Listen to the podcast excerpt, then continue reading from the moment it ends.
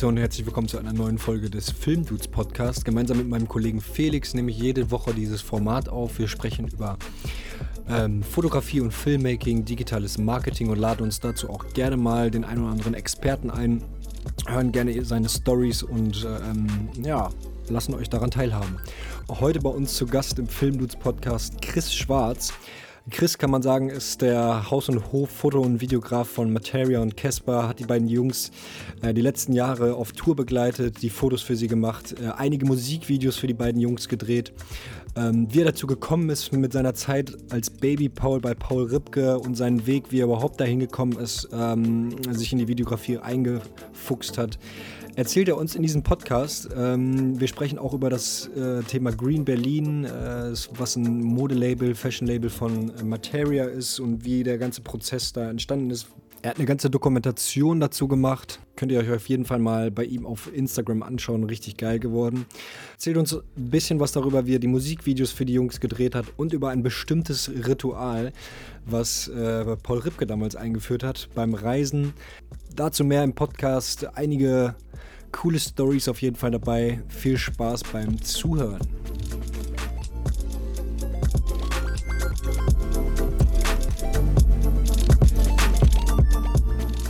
Willkommen zur neuen Podcast-Episode. Heute zu Gast Chris Schwarz. Ähm, Hi. Aus Berlin. Moin. grüß euch. Grüß, Justus, grüß dich auch. Ähm, ja, Chris, wir freuen uns mega, dass du da bist.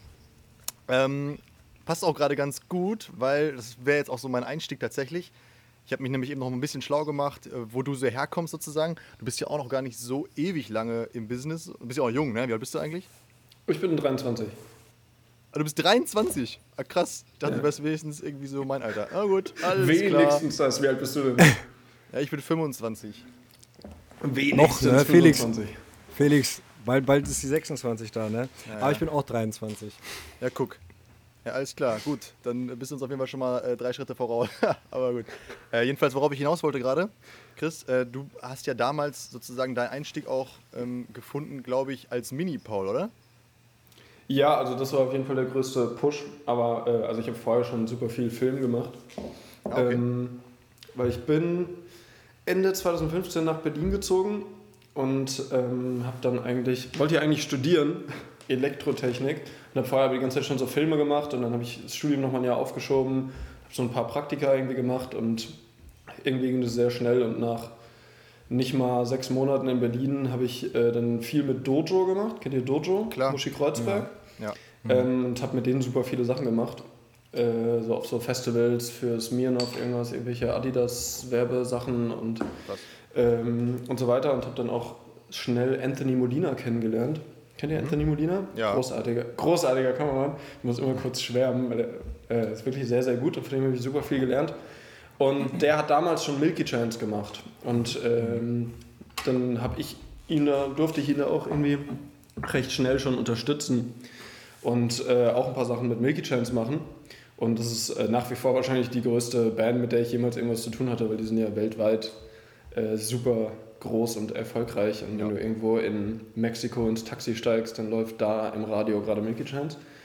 Ähm, das heißt, es hat schon lange, bevor ich irgendwie bei Paul war, äh, sah das schon ganz gut aus und war dann so der perfekte Nebenjob neben meinem Studium. Und ähm, dann kam auch noch diese Mini-Paul-Geschichte dazu, was natürlich alles nochmal irgendwie doppelt und dreifach gepusht hat und dann ist das Studium so ein bisschen versackt. Aber wie ist das, wie ist das da gekommen mit dem Mini-Paul? Also wie lief das da ab?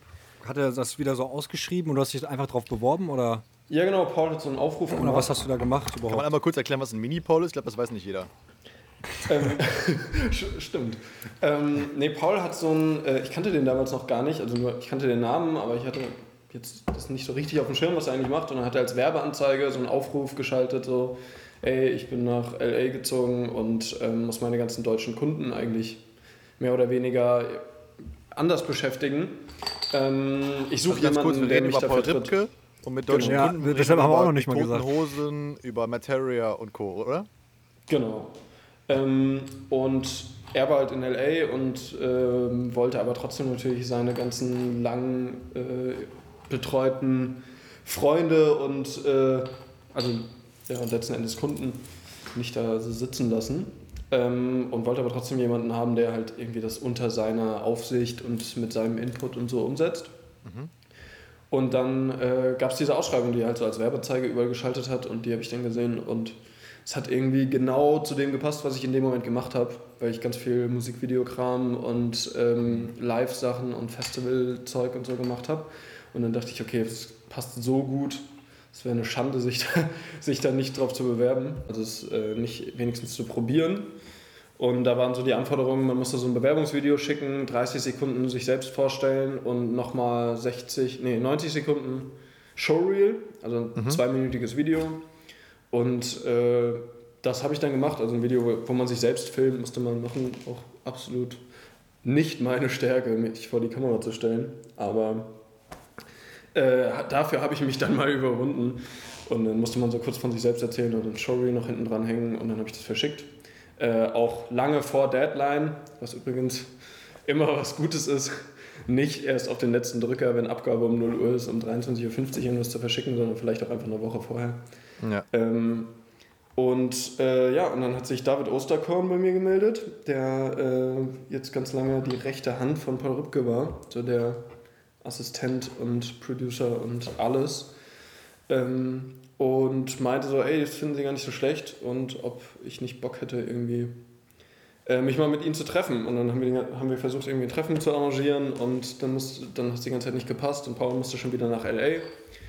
Und äh, was die auch schon im Aufruf gesagt hatten, so, ey, äh, der, der für den wir uns entscheiden, der kommt nach L.A. für irgendwie ein, zwei Wochen und ähm, dann planen wir hier das alles und dann bist du das ganze Jahr irgendwie für Paul Rübke unterwegs und die ähm, Musiker, die da in Deutschland übrig geblieben sind, sozusagen. übrig geblieben, ist ja. richtig. So hinterlassen. Nee. ähm, und äh, genau, dann war es so, ja, okay, gut, äh, willst du nicht einfach direkt nach äh, LA kommen? Und dann ähm, wurde ich eingeladen von Paul, ähm, da zehn Tage zu verbringen. Und äh, es war mega geil. Okay, da muss dann Showreel aber gut gewesen sein, ne? Weil der hat dich ja noch gar nicht gekannt, oder?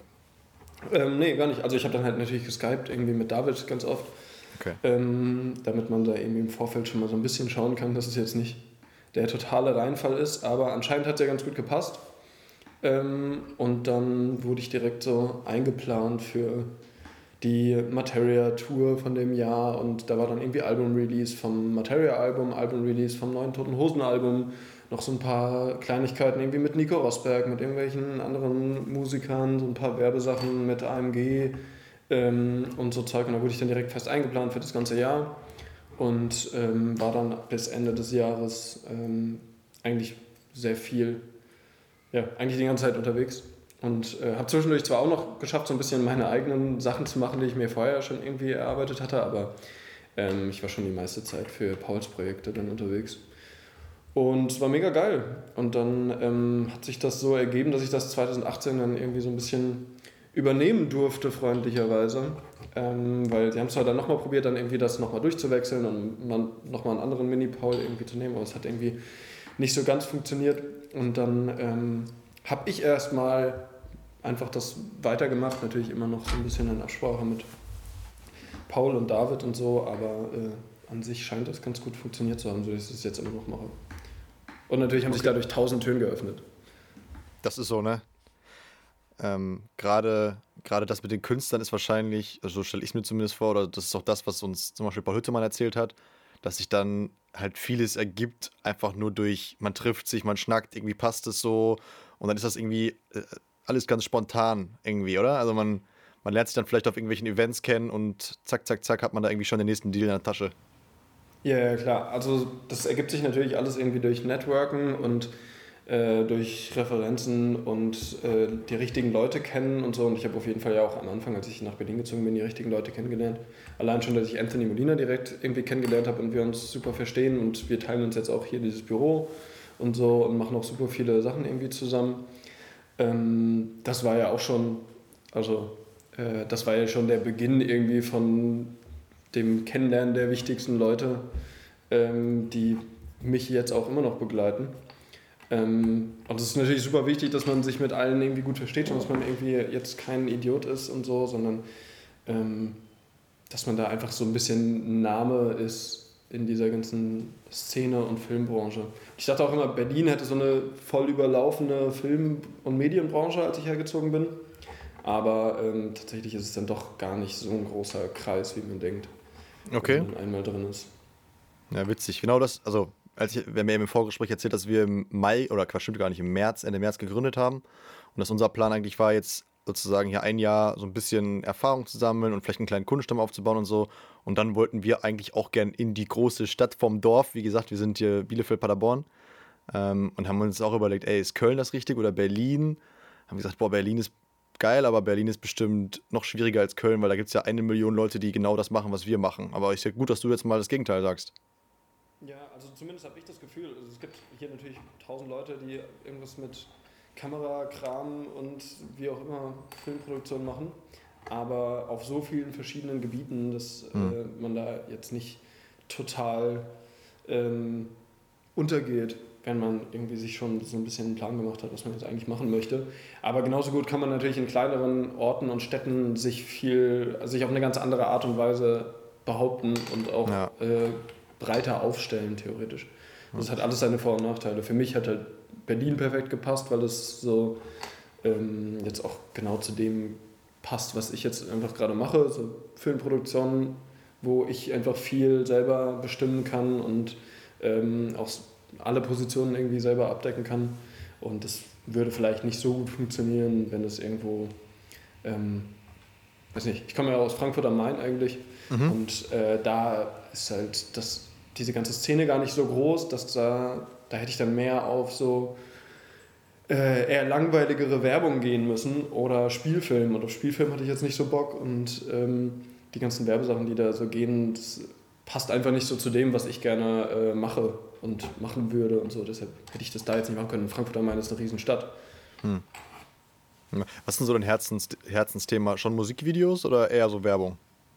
Ähm, naja, auf jeden Fall Musikvideos. Also das ist, äh, ich bin auch in der Musikerfamilie groß geworden und so Okay. und äh, begleitet mich eh schon irgendwie immer und dann habe ich ja, so bin ich da auch reingerutscht, ich habe halt dann so hobbymäßig einfach irgendwelche Musikvideos gemacht und habe irgendwelche Bands, die ich kennengelernt habe in Berlin, habe ich dann angesprochen, so ey, braucht ihr ein Musikvideo, ich ähm, mache umsonst irgendwas, ich krieg da und da Equipment und ich finde eure Musik gut. Und dann habe ich äh, angefangen, irgendwelche Musikvideos zu drehen und dann ähm, ging das halt super schnell, dass dann auf einmal, obwohl ich gar nicht damit gerechnet habe, dass irgendwie dann ein lohnenswerter Job auch war und dass man dafür dann auf einmal Geld bekommen hat. Wie lange hat das bei dir gedauert, Chris, bis, bis dann mal ein richtiger Job kam, bis du, sag ich mal, Kohle verdient hast, bevor du äh, das gemacht hast, alles for free so? Ähm, also ich habe ja schon länger Videos gemacht an sich, aber auch alles immer nur so hobbymäßig. Und dann bin ich Ende 2015 nach Berlin gezogen. Und ich glaube, sechs Monate später hatte ich so meinen ersten bezahlten Job, wo ich Anthony Molina kennengelernt habe. Ähm, und äh, dann immer mehr. Und dann, äh, ich glaube, mein erster Job mit Dojo war ähm, so ein Trailer für dieses Haftbefehl Ratar-Album. Das war dann, das war insgesamt, glaube ich, mein zweiter bezahlter Job oder so. Das Geil. war dann direkt so Crazy, ja. Da war ich dann Kameraassistent, weil ich halt mich so in diese ganze Technik so reinge, reingefuchst habe. Ich Kam bei so einem Kameraverleih ein Praktikum gemacht habe und dann äh, habe ich auch so Schulungen gegeben für so Gimbals, also für DJI Ronin und so. Geil. Dann war ich so der, der 18-jährige Trottel, der halt irgendwelchen äh, 40-jährigen Kameramännern so diesen Gimbal erklären musste. das, war, das war schon sehr lustig. Und äh, dann ging es super schnell auf jeden Fall. Dann war ich das ganze, den ganzen Sommer in dem, also neun Monate nachdem ich da nach Berlin gezogen war, war ich den ganzen Sommer schon auf Festivals für Dojo halt. Ja, mega. Wir haben letztens, ich habe letztens ähm, über eine alte Schulfreundin, ähm, mit, also ich habe mit ihr gesprochen, weil äh, sie da irgendwie wen kennt, der bei Drycorn arbeitet und die hat dann auch gesagt, dass die ganz viel mit Dojo machen und dann wurde ich ein bisschen auf die aufmerksam und habe erstmal gecheckt, dass diese ganzen geisteskrank geilen Kampagnen auch für Edeka und so auch von denen kommen. Also nicht alle, aber auch viel von Jungformat, aber die haben halt sehr viel jetzt auch gemacht, gerade diese Sachen, die so richtig viral gegangen sind, schon geil, ne? Also die sind crazy drauf auf jeden Fall. Mit Ostboys und so, ne? Ja, ja. Das war ja so krank. Ja. Die haben sich schon einen guten Namen gemacht. Da in, vor allem in Berlin, die waren, halt- hatten schon so einen krassen Hype natürlich. Die haben auch ihr Büro in dem Dach von so einer Kirche und so. Ja. Ähm, ist schon äh, sehr beeindruckend alles. Ah ja, das sind die, ja, okay, dann weiß ich, ja, hat mir letztens noch jemand was von erzählt. Ja, cool. Ja. ja, dann lass uns doch direkt mal zum nächsten Thema springen, oder? Ich will gerade noch eins sagen, und zwar, wo ich dich kennengelernt habe, Chris, tatsächlich, ich weiß nicht, ob, du, ob dir das bewusst ist, ich habe dich, äh, also nicht, dass wir uns mal kennengelernt hätten, aber wo ich dich das erste Mal gesehen habe, auf dich aufmerksam wurde, in, ich glaube, es gab mal ein, so einen Editorial-Bericht über dich im Magazin der Deutschen Bahn. Hast du das mal gesehen? War das nicht eine über, über Viktor Schanz oder so? Nö. Da, bin ich irgendwo, da wurde ich irgendwo mal äh, erwähnt, glaube ich, aber nicht so richtig. Wer ist das? Viktor Schanz? V Viktor Schanz macht für Felix Jan und so. Ähm, und hat ganz lange für Jennifer Rostock und so den ganzen Video- und Fotocontent und so gemacht. Ähm, okay. Über den war mal so ein, langer Artikel da und irgendwo, irgendwo wurden dann auch Paul Hüttemann und ich mal kurz gedroppt. Okay, kann sein. Aber auf jeden Fall war das zusammen mit Paul Hüttemann, ja, dann war es vielleicht doch der Artikel. Und ihr, ja, also du warst auf jeden Fall auch mit Foto drin. Ja, genau. Ja. ja. mega witzig. Okay. Ja, sorry, Justus, dann äh, hau mal raus, dann eine nächste Frage. Ja, nächste Thema wäre ja da, da äh, wolltest du ja auch ein bisschen drüber sprechen, Felix, äh, über das Projekt äh, Green Berlin. Genau. Ähm, ja, Starte mal. Ich, ich, jo, ich, ich bin ehrlich gesagt auch nicht so, ehrlich so tief da drin. Ne? Ich habe mir, hab, äh, mir es gestern und so auch nochmal äh, angeguckt. Sieht auf jeden Fall ziemlich geil aus. Du hast so eine ganze Dokumentation dazu gemacht. Vielleicht kannst du uns mal ein bisschen abholen, was das, was das ganze Ding ist und äh, also, dass, dass man darüber eine Dokumentation macht, ähm, warum das so interessant ist? Ähm, ja, also ich glaube, ähm, Projekt äh, trifft nicht so ganz auf Green Berlin zu, sondern eher auf diese Kollektion, die heißt Back to Green. Äh, Green Berlin ist quasi die Firma oder das Label oder das Künstlerkollektiv, ähm, was dahinter steht. Inzwischen Firma, ähm, das war lange Zeit so äh, das Künstlerkollektiv hinter allen Musikern um Materia und Masimoto herum und ähm, auch glaube ich, eine der erfolgreichsten Merchandise-Linien, so diese ganze Masimoto-Merch und so, das war alles immer unter dem Namen Green Berlin. Und ähm, die haben schon immer irgendwie viele Aktionen irgendwie gemacht, äh, gemeinsam mit den äh, anderen Musikern, die da noch drin stecken. Das sind so Chefcat, Kid Simius, Nobody's Face, Cape Hall, Dead Rabbit, äh, Bende MA, ähm, noch einige andere, so insgesamt so zehn oder so. Und ähm, die haben halt alle irgendwie zusammengefunden vor so 10, 11, 12 Jahren, manche schon viel länger und haben die ersten Masimoto und Materia Sachen alle irgendwie, sind da irgendwie involviert und äh, die gehören jetzt alle zu Green Berlin und da gehören auch noch viel mehr andere Leute irgendwie über Umwege dazu. Ähm, und dann vor so zwei, drei Jahren ähm, ging es dann los, dass man mal endlich sich die Zeit nehmen wollte, Green Berlin ein bisschen ähm, zu einem, weniger zu so einem Kollektiv und Projektnamen zu machen, sondern eher so zu einer eigenen, eigenständigen Marke auch, ähm, die unabhängig von Merchandise auch so ein bisschen funktioniert, dass man jetzt nicht immer so, ah, okay, Green Berlin, die machen doch den Merch für die und die Musiker. Ähm, und dann war aber klar, okay, es man kann nicht jetzt einfach irgendeinen Quatsch machen, sondern man muss schon irgendwie ähm, mal ein paar neue Wege gehen. Und äh, dann war natürlich das erste so, Green Berlin passt eh wie die Faust aufs Auge, ähm, wenn man jetzt endlich mal nachhaltige Klamottenproduktion mal ein bisschen genau. voranbringt, weil eigentlich kann man das alles machen, aber es machen zu wenig Leute, weil es so aufwendig ist und so viele ähm, Sachen dahinter stecken, ähm, dass man da irgendwie so ein bisschen äh, meine Praktikantin kommt gerade und sagt, ja, komm rein. Du kannst ruhig reinkommen. Ist das die Bielefelderin? Die Bielefelderin. Ja, dann liebe Grüße. hallo. Ja, hallo. Julia. Sie sagen Hallo, du hörst sie nur nicht. Das ist nicht so schlimm. Hallo. ähm, sorry. Ähm, genau. Nachhaltige Klamottenproduktion ähm, war dann so ein bisschen äh, war klar, dass man sowas machen muss und äh, es ist aber super viel Arbeit, da die Produzenten irgendwie zu finden. Man denkt es nicht, aber ähm, es gibt einfach in Europa nicht so viele Produzenten, mhm. bei denen man wirklich die, die Sachen bekommt, die man einfach so kennt. Wenn du in China irgendwie 100 T-Shirts bestellst, dann sind die irgendwie nächste Woche da und äh, kosten einen Apfel und ein Ei pro, pro Stück. Ähm, aber wenn du irgendwie willst, dass es alles möglichst nah und wirklich fair und aus äh, und irgendwie klimaneutral produziert ist und so, dann ist das ein ganz anderes Thema. Dann dauert es alles viel länger und dann brauchst du, also die haben da dann ewig dran gearbeitet, also irgendwie fast zwei Jahre hat es gedauert, bis das alles endlich mal funktioniert hat, weil man erst die ganzen Lieferanten zusammensuchen musste und dann wollte man eben auch irgendwie kein, also nicht nur Baumwolle, so Fairtrade Bio-Baumwolle mit so diesen ganzen, da gibt es dieses GOTS-Siegel, diese Global Organic Textile Standard und so, gibt es tausend verschiedene Siegel, aber das ist eines der größten, die halt irgendwie dafür sorgen, dass das so alles nicht so super viel Wasser verbraucht und nur von so ähm, fair bezahlten ähm, Baumwollbauern und so bezogen wird. Ähm, das gab es schon, aber das war schon mal irgendwie ein Schritt, da alles nur mit dieser äh, fairen Baumwolle und so hinzubekommen. Und dann wollten sie aber auch noch so Polyesterkleidung herstellen. Und das ist ja dann wieder Plastik, was auch nochmal ein Riesenthema ist. Und dann war der Gedanke, okay, wer recycelt denn wirklich Plastik? Weil es gibt ja auch so Horrorgeschichten. Ähm, die sind natürlich jetzt auch alle so ein bisschen aufgebauscht, aber äh, das ist halt in China bei irgendwelchen Firmen, die dann sagen, okay, wir machen unsere Klamotten aus recyceltem Plastik äh, oder recyceltem PET, das ist das Plastik aus, so, aus dem die ganzen Plastikflaschen und so sind. Ähm, dass die quasi extra eine Fabrik gebaut haben, die Plastikflaschen produziert und die Plastikflaschen dann schreddern und daraus ihre Klamotten machen, damit, genau, damit sie das eben machen können, weil die Nachfrage nach diesen recycelten Plastikklamotten so hoch war, dass sie gar nicht so viel Plastik an den Mann bekommen haben, um das irgendwie recyceln zu können. Dann haben sie selber Plastik nachproduziert dafür.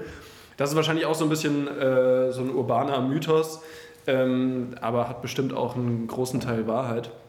Deshalb war das so ein bisschen so, okay, wie kriegt man das jetzt hin, dass es das wirklich vertrauenswürdig ist und so. Und dann gab es ähm, Lieferanten ähm, in Spanien, die auch mit so, einem, äh, mit so einer Initiative, die heißt Sequal, die so Plastikmüll aus dem Meer holen und den recyceln. Den kannst du dann aber nicht hundertprozentig für Klamotten verwenden, weil das Plastik im Meer halt schon mega im Arsch ist und so. Und dann kannst du von dem Plastik, was du aus dem Meer holst, auch nur noch wirklich einen Teil für Klamotten verwenden und den anderen Teil, der eignet sich überhaupt nicht für Klamotten und so weiter. Super viel Aufwand und dann ist es so, gibt es jetzt eben diese Klamotten, die zu einem Teil aus Meeresplastik sind, zu dem größtmöglichen Teil, den man im Moment verwenden kann von dem Meeresplastik. Aber es unterstützt halt auch, dass dieses, dieser ganze Plastikmüll aus dem Meer geholt wird. Und ähm, der andere Teil ist halt Plastikmüll vom Festland. Und äh, daraus werden diese ganzen Klamotten gemacht und dann irgendwie in Istanbul weiterverarbeitet, was auch einer der nächsten Standorte ist mit Portugal, wo du überhaupt Textil produzieren kannst in so hohen Auflagen und so. Und ähm, also Türkei klingt dann auch immer so, ah Mann, ihr habt das in der Türkei produzieren lassen, wieso nicht in Deutschland? In Deutschland gibt es sowas halt einfach nicht. Also in Deutschland gibt es keine große Textilindustrie, weil es viel zu teuer ist. Ähm, wenn irgendjemand große Textilindustrie in Deutschland kennt, dann äh, schreibt eine Mail an Green Berlin, dann produzieren die gerne das nächste Mal da. Ähm, und es war aber super viel Arbeit, halt, weil es ja auch keine, steckt ja jetzt nicht eine Riesenfirma mit Riesenbudget dahinter, sondern es war so ein, äh, schon so viel Herzensprojekt und viel Blut und Schweiß. Und dementsprechend musste das natürlich auch irgendwie dokumentiert werden, wo das ganze Zeug jetzt herkommt, um einmal da selber hinzufahren und sich selbst davon zu überzeugen, dass es auch kein Schwachsinn ist und man nicht da irgendwie Klamotten bekommt, wo 20 Siegel drin hängen und nichts davon ist wahr. Ähm, also es war auch zum einen einfach für uns, dass wir da selbst so ein bisschen sehen, okay, das ist kein Quatsch, den wir hier vermarkten. Ähm, und zum anderen natürlich, um auch äh, allen Fans und Käufern und so letzten Endes die Hauptkaufgruppe bei Green Berlin sind natürlich die Fans der Musiker. Ähm, aber trotzdem sind diese ganzen Klamotten eben kein Merch mehr, sondern halt so eine Fashion. richtige Kollektion. Ja. ja, ich fand das halt auch sehr geil. Ich habe das schon alles so verfolgt und ich fand das sehr konsequent. Ne? Also man kann natürlich sagen, ja, wir machen jetzt nachhaltige Mode und man macht da irgendwas, um da irgendwie so mit dem Trend mitzugehen. Oder man macht es halt wirklich konsequent. Und ihr habt ja, also ich glaube, die ist wirklich die Kollektion ist, glaube ich, wirklich CO2-neutral, oder? Weil ihr nachher auch das, was ihr an CO2 verbraucht habt, wieder ausgeglichen habt. Kann das sein? Genau. Wir haben sogar die ganzen Flüge, die wir natürlich machen mussten, um diese Doku ah, okay. überhaupt zu drehen, die haben wir dann natürlich auch noch kompensiert. Es sind auch so viele kleine Enden, auf die man achten muss. Und mhm. es ist leider wie bei allem, wie bei allem, was man irgendwie versucht richtig zu machen, wenn du irgendwie nur 99% richtig machst, dann stürzen sich alle auf den einen Prozent.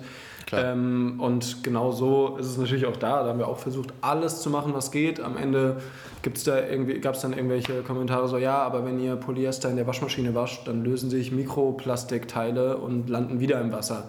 Und dann so, naja, okay, gut, wir haben aber vorher ein Vielfaches in der Menge aus dem Meer geholt. Außerdem gibt es dafür auch so spezielle Waschbeutel. Nur die jetzt auch noch unterzubringen bei Green das hat zeitlich nicht funktioniert. Das hatten wir alle schon auf dem Schirm. Aber es war dann so, ja, okay, gut, wir haben's, es geht einfach nicht noch mehr als naja. jetzt bei dieser Kollektion. Bei der nächsten Kollektion, dann äh, wird es hoffentlich einfach nochmal noch mal 10% mehr. Ja, diese letzten zwei. Ganz ehrlich, wenn jetzt jeder, wenn jetzt jeder Back to Green Stuff trägt, so, dann ist äh, schon mal viel geschafft, sagen wir mal. Ne? Also ganz ehrlich, wenn du jetzt noch den, am letzten Prozent schraubst und aber trotzdem wieder auf der anderen Seite ganz viele Leute sich bei Primark eindecken, dann, also Genau. das ist ja die Diskussion braucht man nicht führen. Also alles gut. Ja. Ja. Okay, ja, also ich habe ehrlich gesagt gedacht, ich habe das nämlich immer so ein bisschen auf deinem Account vor allem verfolgt. Ähm, ich dachte, dass du da wirklich äh, nicht nur das Ganze, also in Anführungsstrichen nur dokumentierst, sondern dass du da wirklich auch jemand wärst, der ganz aktiv da auch mit gesourced hätte und so. Das aber nicht, oder da war schon ein Team, die, ich sage jetzt mal Profis äh, im Bereich Einkauf, Textilien und so weiter. Da warst du jetzt nicht involviert, oder? Nee, nee, also ich bin, ich bin ja auch einfach kein. Ich, ich habe ja nichts mit Textil am Hut. Ich mache letzten Endes ja einfach Filme ähm, und Social Media, Bums und wie auch immer. Aber ähm, ich kenne mich damit jetzt auch, nicht so aus. Aber letzten Endes, um diese ganzen, äh, diese ganze Doku dann zu drehen und dahin zu reisen und so, das habe ja quasi dann alles ich gemacht und alles Ja. produziert. Und ähm, Okay. da gab es ja dann nicht so, okay, gut, äh, also das, das Christoph Otto, der Labelmanager von Green Berlin, ähm, Materia und Pete Boateng, ähm, der ist auch Teil von Green Berlin und ähm, macht da jetzt aktuell auch ganz äh, einen Riesenteil von dem Marketing und so. Wir sind da hingeflogen, nur mit meinem Praktikanten noch und äh, haben halt diese ganzen Produktionsstätten besucht und da war keiner von denen, die da irgendwie noch involviert waren Ah, okay. äh, in diesem ganzen Produktionsprozess, waren da vorher einmal. Also das ging alles so über Recherche und Kontakt. Da fliegt ja dann keiner hin, um sich das mal anzuschauen, sondern ähm, man holt dann Angebote ein von Lieferanten und lässt sich das irgendwie bestätigen, dass es alles stimmt. Aber wir waren die Ersten, die da mal hin sind und dann mussten wir auch bin ich auch vorher schon mal zu dem einen Standort nur mit meinem Praktikanten irgendwie hin und äh, wir haben uns das einmal angeschaut und mit denen gesprochen und so. Äh, am- und am Ende war ich da auf jeden Fall einer von denen, die am tiefsten in diesem ganzen Prozess drin waren, Okay. weil ich alles so von vor, also vom Endprodukt, was ja zu dem Zeitpunkt schon so gut wie äh, final stand, nochmal aufrollen musste bis zum Anfangsprozess und rausfinden musste, okay, wie ist es jetzt überhaupt alles verlaufen. Äh, und da gab es dann niemanden mehr, der so einen Gesamtüberblick hatte, weil sich das schon so über so viele Ecken gezogen hatte. Ähm, das heißt, Naja. aktiv mitproduziert habe ich jetzt an den Klamotten nichts, aber äh, ich habe am Ende, glaube ich, mehr von dem Gesamtding gesehen als äh, die meisten, die da involviert waren. Ja. Und ich vermute jetzt auch einfach mal, dass man wahrscheinlich bei einem äh, Job für Mercedes äh, AMG mehr verdient als für so eine Purpose-driven Brand, so. Also vermute ich jetzt mal, als Filmmaker. klar. so, von daher ist es ja auch ähm, ein klares Zeichen dafür, dass es halt für dich auch ein Herzensprojekt war. So. Von daher, Ja, ja, auf jeden Ja. Fall. Also generell alles, was mit Green Berlin zu tun hat und so, ähm, ist ja sowieso, äh, da fühle ich mich auch einfach zugehörig und da bin ich auch irgendwie seit drei Jahren einfach ein Teil von. Ähm, und deshalb bin ich da auch irgendwie bei allem natürlich äh, dabei und unterstütze es, wo ich kann. Wir haben auch ähm, Anfang Mai so eine Aktion gemacht mit so Berliner Frauenhäusern, ähm, mit so einer Spendenaktion, wo dann die ganze Green Berlin Gang rumgefahren ist in Berlin und hat ähm, Kleider und Sach- und Hygienespenden irgendwie eingeholt, weil natürlich während Corona ähm, bei den ganzen Frauenhäusern die Hölle los war, klar. oh jo. Und ähm, dann äh, haben die da so eine, haben, beziehungsweise haben wir da so eine riesen Aktion gestartet, wo ich dann auch mal ein bisschen über meine äh, normalen äh, Arbeitsfelder hinaus äh, gehen musste und mal so ähm, diese ganze Koordina Koordination von den Fahrzeugen und so ein bisschen übernehmen musste, weil wir eigentlich mit so 100 Leuten oder so gerechnet haben, die dann sich melden, weil es auch super kurzfristig war. Und wir haben so gesagt, so ja, ey, wir kommen äh, bis übermorgen könnt ihr Bescheid sagen, wo ihr wohnt und äh, am Tag danach kommen wir rum und holen das ab und äh, dachten halt 100 Leute kommen da irgendwie an und dann waren es halt irgendwie über 400 Adressen und dann musst du erstmal 400 Adressen abfahren. Wenn du irgendwie pro Stunde vier Adressen schaffst, äh, brauchst du schon ein paar mehr Leute und ein paar mehr Autos. Und dann äh, musste man irgendeine so eine Route koordinieren, dass die nicht alle zwei Tage unterwegs sind, sondern dass man das an einem Tag schafft und so. Und äh, es war super viel Aufwand, aber es hat sich auf jeden Fall gelohnt, weil am Ende hatten wir so eine ganze Lagerhalle voll mit tausend verschiedenen Sachen, die dann äh, auch über Frauenhäuser hinaus an Flüchtlingsheime und äh, an ganz viele verschiedene Einrichtungen gingen. Ähm, Richtig cool, ey. das war auf jeden Fall super. Also inzwischen sind leider die ganzen Kleiderspenden, äh, Sammelstellen und so sind überfüllt und das hat jetzt auch schon so ein bisschen seine negativen Seite, Seiten gezeigt. Im Nachhinein, nach Corona, weil während Corona dann alle sich dachten, okay, sie sortieren jetzt mal aus und das Rote Kreuz ist, glaube ich, schon überlastet. Aber das war zu dem Zeitpunkt für uns noch gar nicht absehbar und da war da- das auch nicht so und die Sachen wurden auch richtig gebraucht. Ähm, ja. Geil. Komm, dann lass mal zum, zum Thema Videografie zurückspringen. Ähm, so wie ich das auch gerade schon rausgehört habe, hast du eigentlich immer meistens nur einen Praktikanten, Praktikant dabei. Ähm, also, mach, aber trotzdem machst du halt riesige, also was heißt riesige, aber äh, schon richtig fette Musikvideos ähm, und für, riesige Künstler. Ähm, da ist die Frage, arbeitest du immer nur dann mit, mit zwei Leuten oder äh, hast du dann noch äh, ein Team, was, was du da quasi abrufen kannst oder arbeitest mit einer Agentur zusammen? Die ganzen Musikvideos, die du jetzt gemacht hast, ich weiß nicht, für Casper und äh, Materia, erzähl mal, machst du das, machst du das alles alleine oder hast du da noch Ähm, wen dabei? Also die, das ist äh, unterschiedlich, aber die meisten Sachen mache ich tatsächlich komplett alleine. Auch äh, dass Praktikanten dabei sind, das ist jetzt auch noch nicht so lange äh, Normalität. Ähm, und äh, hilft natürlich sehr und nimmt, nimmt viel ab, aber ähm, zum Beispiel diese ganzen Casper Materia Musikvideos, die sind glaube ich alle komplett alleine ähm, von mir. Ähm, aber ich mache auch da, mache ja auch so ein bisschen größere Produktionen. Ich habe auch irgendwie Ende, oh, muss ich erstmal aufarbeiten in meinem Kopf, wann was war. Ende 2018 so einen Livestream produziert für Materia und Casper aus Paris oder so, wo ich dann natürlich auch einfach die Kameramänner, bei denen ich weiß, so, die sind gut, da habe ich natürlich auch irgendwie meine, meine Gruppe und meine, meine Leute, äh, die ich dann dafür frage. Und die kamen dann alle nach Paris und dann haben wir da irgendwie mit sechs Kameras und einem Live-Regisseur ähm, dann diesen Livestream gemacht. Und da war ich dann quasi der Produzent und habe da halt natürlich irgendwie so ein bisschen das nach meinen Vorstellungen umgesetzt und äh, habe sowas ähnliches jetzt auch für Tarek KIZ gemacht, Anfang diesen Jahres, glaube ich. Ähm, und vor ein paar Wochen für Papst, kennt ihr die Band Papst?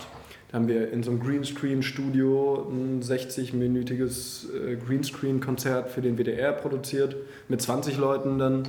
Ähm, und äh, genau, also es, ist so, es variiert immer, aber so die meisten Sachen, die mache ich erstmal alleine und dann hole ich mir die Leute dazu. Ähm, für die Positionen, die halt da dringend benötigt werden.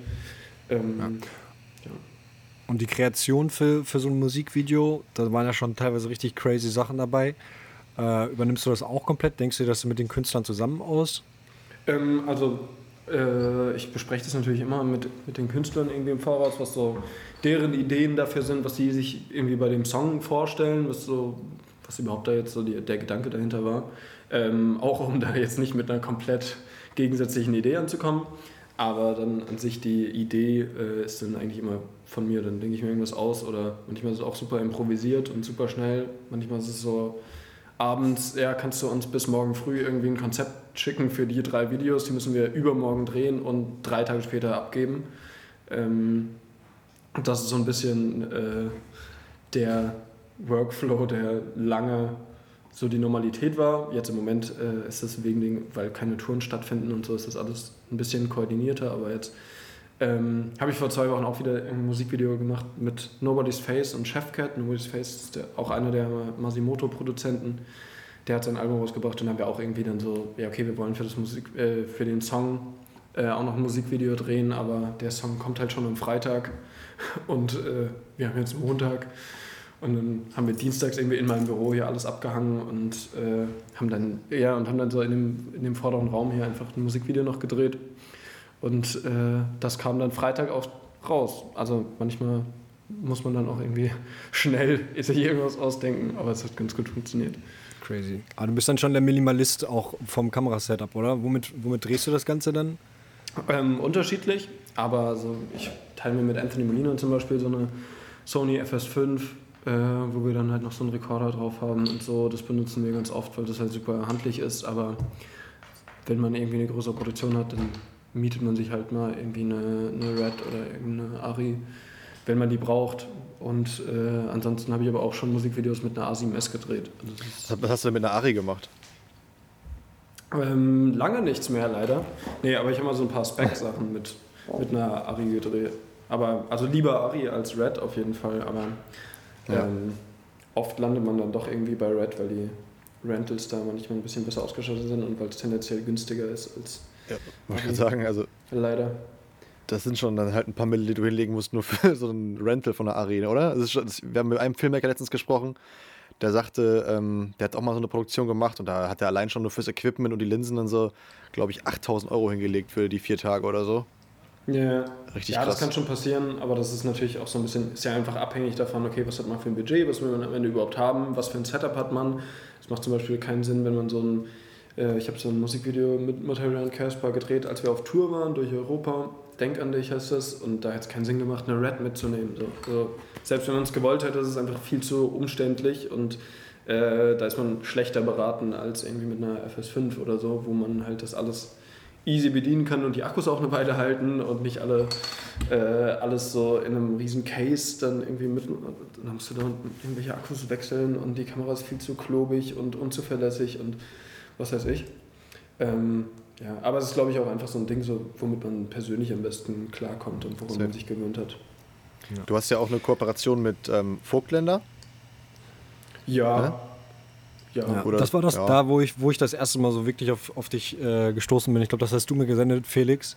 Da war nämlich äh, war die Werbung quasi so, dass du, dass du auf Konzerten Fotos und Videos gleichzeitig machst. Und da dachte ich mir so, ja, das How the fuck, das jetzt ernst? Also wie, Ja. wie, wie, wie soll er das bitte machen? Will er uns verarschen? Also alleine eins von beiden zu machen, ist ja schon manchmal bei so, einem, bei so einem Konzert oder so muss ja auch schon schnell sein. Aber dann beides gleichzeitig zu machen und dann waren es, glaube ich, auch noch Vogtländer- Vogtländerlinsen, die äh, manuell fokussieren. So, wie machst du das, Alter? Ich habe ultra große Hände. Nee, Ja, äh, ja. Digga, also zwei Kameras übereinander, Alter. Das ist echt solche Ähm, Pranken, ne? Sehe ich gerade. So richtige. Ja, ja, ich habe tatsächlich sehr große Hände, muss man sagen. Ähm, das hilft dabei auf jeden Fall, aber ich glaube, das äh, ist jetzt nicht ausschlaggebend. Ähm, nee, ich, ich weiß tatsächlich nicht genau, ähm, wie das überhaupt da so hinkam. Ähm, aber das muss man, muss man, noch- also es gibt, ich bin noch nicht der Einzige, der das macht. Ich mache noch, Nee, nee, nee. noch ein paar andere, Da aber es ist ähm, sehr hilfreich, wenn man irgendwie sich nicht auf eine Sache nur festlegt und äh, irgendwelche wichtigen Momente nicht nur als Video hat, sondern auch als Foto oder umgekehrt, nicht nur als Foto, sondern auch als Video. Sonst ähm, muss man ja irgendwie sich entscheiden. Da muss man sich sagen, okay, will man den Moment jetzt lieber als Foto haben oder als Video? Und das will ich nicht äh, im Voraus entscheiden müssen. Deshalb mache ich immer beides. Also das ist schon dein Ernst. Das machst du, also aber, das mal ohne Scheiß, arbeitest du wirklich so? Also wirklich, machst du Ja. wirklich mal beides gleichzeitig? Ohne Scheiß? Okay. Ja. Ja, okay. Ja, also Respekt, ne? Wir haben teilweise schon Kunden gehabt, die ja gesagt haben, boah, okay, wir haben voll Bock mit euch zu arbeiten, aber jetzt brauchen wir jetzt wirklich zwei Leute dafür. Und ich sag mal so, da hilfst du uns jetzt nicht gerade für die Argumentation. wenn, Ja, wenn wir dann sagen, auch so, ein ja. Ja, äh, ich glaube, es ist einfach so äh, die Arbeitsweise, die dann auch irgendwie, keine Ahnung, das ist halt so ein bisschen, ich habe mich da irgendwie so ein bisschen reingefuchst und ähm, ist dann so ein bisschen komisch, die Kameras halten. Also bei der einen Ja, und dabei zu fokussieren, Alter, das, wie soll das gehen? Also beide, also ich kann mir das nur vorstellen, dass du die eine irgendwie vorfokussierst und dann filmst und dann das muss schon irgendwie sein, aber muss schon irgendwie klappen. Aber Alter, wie soll das gehen? Also Soll ich keine Ahnung. so ein Tutorial machen? Ja, Oder mach doch mal. nicht. So ein Tutorial, mach nicht, mal. Du kennst zu viele. Ja. ja, oder ganz ehrlich, dann sagen wir nächstes Mal einfach, wir würden das machen, wir könnten das, aber wir haben nicht, die Hände sind nicht groß genug einfach. Genau, das ist einfach eine gute. Könnt ihr Chris Schwarz fragen. Ja. Okay. okay, okay, okay, okay. Ja, spannend auf jeden Fall. Und äh, was ich auch noch sagen wollte, ähm, du hast jetzt vor kurzem mal einen Showreel ähm, auch published. Das fand ich mega geil. Also wirklich, das war richtig stark, fand ich. Danke.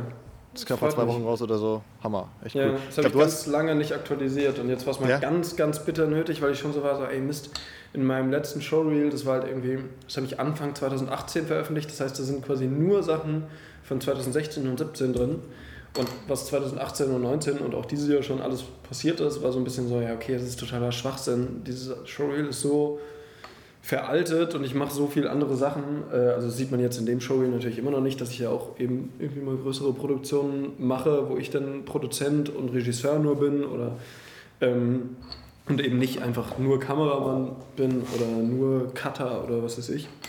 Ähm, aber ich dachte, das muss man auf jeden Fall mal aktualisieren und habe es lange rausgezögert und jetzt äh, endlich mal geschafft und es war auch ein, ähm, ja, bin auch sehr, sehr erleichtert, dass das jetzt endlich mal vom Tisch ist.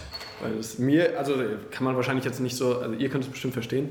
Ich glaube, wenn man sich noch nicht so viel damit befasst hat, ähm, dann ist es so, ja, okay, der wieder ein Showreel irgendwie veröffentlicht, aber an sich äh, ist das ja so ein bisschen was zusammenfasst, was man so macht, was so der eigene Style ist, ähm, worauf man irgendwie Bock hat, was einem gefällt, was, was so der Geschmack ist und so. Ähm, und das war einfach, ja, war jetzt mal bitter nötig, das mal wieder irgendwo festzuhalten, was ich eigentlich mache und was mein Style ist.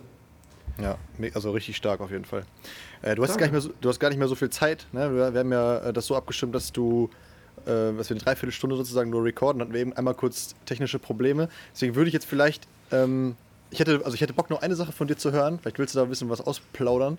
Hast du vielleicht irgendeine so eine geile Anekdote oder so eine Story von einer Tour mit Materia oder so, wo du sagst, ey, das ist so, das ist so eine Story, die würde ich jetzt mal, die würde ich euch jetzt mal anvertrauen, würde ich mal erzählen? So ein Nähkästchen plaudern? Ich glaube, das, das ist tatsächlich die Frage, die ich jetzt so, die ich sehr oft gestellt Wirklich? bekomme. Also nicht, dass ich, nicht, dass ich so äh, ultra viele äh, Podcasts oder Interviews machen würde, aber es ist immer eine der Fragen, die auf jeden Fall kommt. Aber Okay. auch eine der Fragen, die, glaube ich, äh, sehr wichtig ist, einfach nicht zu beantworten. Auf. ähm, also, wenn ich länger drüber nachdenke, fällt mir bestimmt irgendeine gute Geschichte noch ein, aber an sich äh, macht es ja auch so ein bisschen aus, dass man äh, nicht derjenige ist, der irgendwelche äh, Stories jetzt breit tritt oder so. Nein, du sollst jetzt ja Ähm, nicht keine Geheimnisse verraten, so, aber also ich sag, dir, ich sag mal, wie ich mir das vorstelle, wenn ich immer so die Storys sehe und so, ne?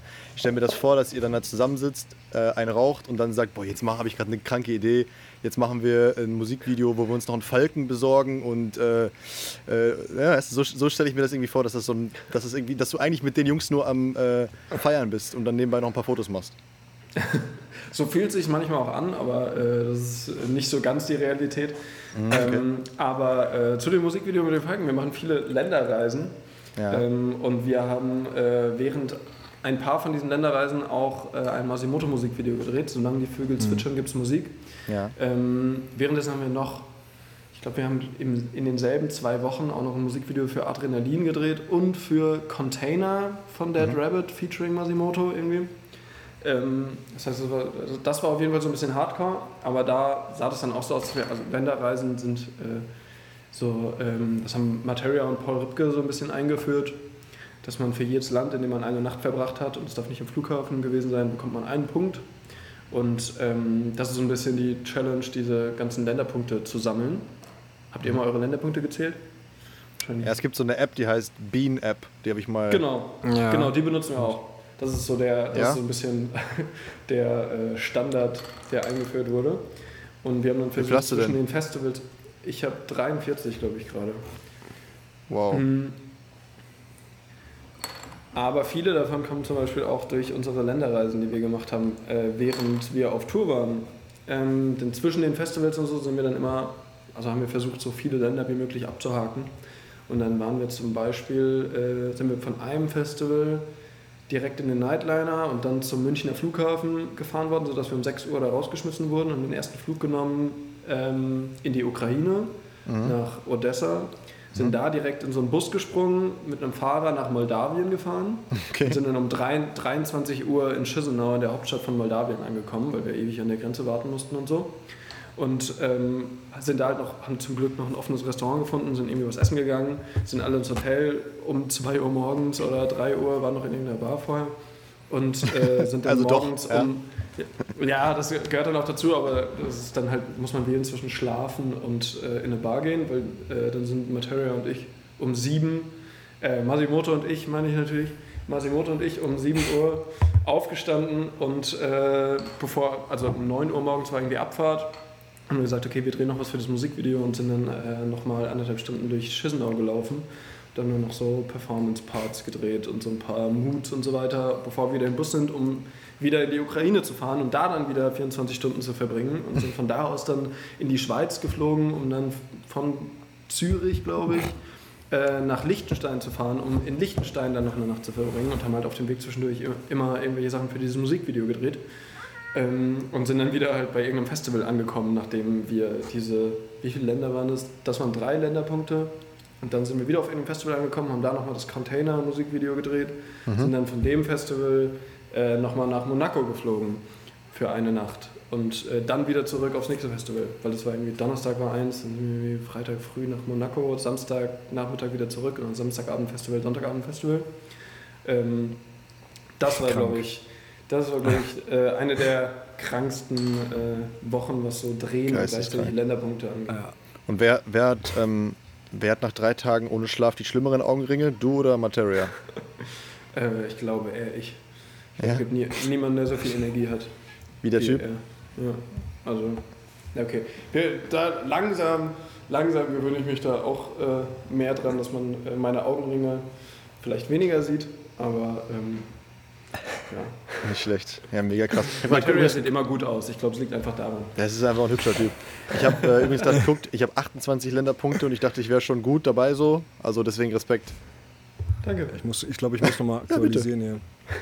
Ja, crazy, Alter. Richtig krass. Ja, komm, ich sehe schon, du willst jetzt auch nicht der Whistleblower sein, der jetzt irgendwie so die kranken Geschichten äh, ausplaudert. Kannst ja gleich erzählen, wenn wir aufhören cool. zu recorden. Nein, ist okay. Also alles gut. Da muss man auch vielleicht mal äh, als Fotograf und Filmemacher auch einfach mal die Schnauze halten und das, was man gesehen hat äh, oder aufgenommen hat, einfach fürs private Archiv behalten. Das verstehen wir. Alles cool. Ja, komm. Wollen wir das dann jetzt Ja, hier mal geil. rappen? Ja, von mir aus. Komm, dann würde ich sagen, bedanken wir uns bei dir, Chris. Mega lieb, dass du die Zeit hattest und uns ein bisschen was über Länderpunkte, Green Berlin etc. pp. erzählt hast. Äh, hat, Gerne, Bock, ge- gerne. hat Bock gemacht. Ähm, ja, vielleicht sehen wir uns mal irgendwann wieder. Ey, Jo. stimmt, sagt Bescheid, wenn ihr in Berlin seid. Ja, Sure. Ihr safe seid eingeladen auf äh, ein äh, alkoholisches Getränk aus meiner Zapfanlage. Du hast eine Zapfanlage. Ja, von, von einem äh, Schnapshersteller. Aber für den will Ah, ich ja. keine Werbung machen. Deshalb, äh, Mit so einem Hirschgeweih, ne? Oder? Genau, ja. Ja, ja. ja, cool. Ja, kommen wir mal vorbei auf ein. Wie hieß es? Was hat man nochmal früher mal getrunken? Je, äh, Flying Hirsch oder so. Genau. so. Ganz eklig. Ja, ey, super Ja, gerne. Danke euch. Machen wir. Jo. Ey, Danke, Chris. mach's Mach gut. ciao, ciao. Ciao. Macht's gut. Ciao. So, das war die Folge mit Chris Schwarz. Cool, dass ihr bis zum Ende zugehört habt. Ähm, Gerade im Nachgespräch hat sich noch äh, eine kleine Kleinigkeit ergeben, beziehungsweise das passiert halt manchmal, dass, dass danach noch ein paar Sachen äh, uns einfallen, die wir hätten sagen können. Äh, Chris, hat, Chris hat uns noch äh, gesagt, dass er jetzt gerade nicht so viel an Musikprojekten mehr arbeitet, beziehungsweise in der Zukunft nicht so viele anstehen, weil äh, seine Lieblingsmusiker Materia und Casper gerade auch nicht mehr so viel neue Sachen produzieren oder ähm, so viel unterwegs sind. Und deswegen wollte er sich jetzt ein bisschen mehr auf ähm, Werbung konzentrieren. Das ist so das Einzige, was daraus noch vor- hervorgegangen ist. Das wollten wir euch nicht vorenthalten. Deswegen schließe ich das hier hinten einmal damit ab und wünsche euch einen wunderschönen Sonntag. Wir hören uns beim nächsten Mal. Ciao, ciao.